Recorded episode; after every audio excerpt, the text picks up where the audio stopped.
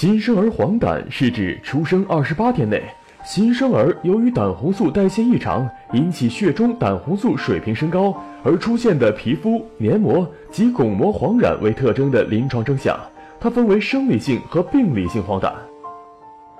那么，什么是胆红素？为什么新生儿会增多呢？我们身体里的每一个红细胞，无时无刻不在进行着一个新生、死亡又重生的过程。新的红细胞一代代产生，老的红细胞一批批死去，死掉的红细胞尸体被身体处理后，就会产生一种叫胆红素的东西。胆红素通过血液进入肝脏被解毒处理，然后变成胆汁排到肠道，再被肠道的有益细菌亲密接触，最后随着大便排出体外。然而，并不是所有的胆红素都随着大便排走了，实际上排到肠道的胆红素。还有百分之十至百分之二十没被细菌处理，它们在肠道再次被吸收回到血液里，然后再到肝脏、肠道再被吸收，如此不断重复。我们给这个比较繁琐的过程起名叫胆红素肝肠循环。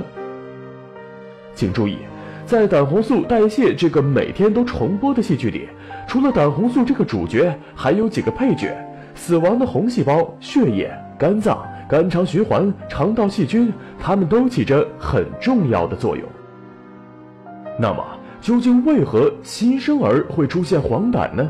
新生宝宝，尤其是早产儿，体质很弱，身体里死亡的红细胞比成人多，肝脏解毒能力也更弱，肠道有益细菌较少，繁琐的肝肠循环自然就比较多了。于是，他们血液里的胆红素就明显增加了。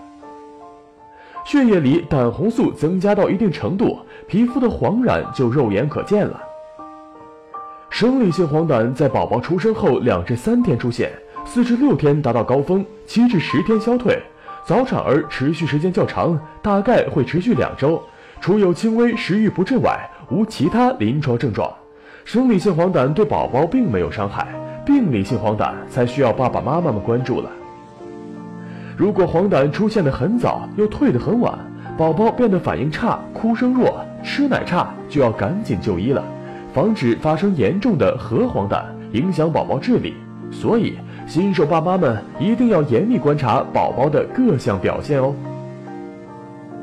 打开微信，搜索“十月呵护”公众号并关注，我们将全天二十四小时为您解答各种孕期问题。十月呵护，期待与您下期见面。大家好，我是北京航天总医院儿科温鸿飞大夫，很高兴在十月客户这个平台和大家交流新生儿黄疸相关知识，同时也祝愿每位新生宝宝健康快乐。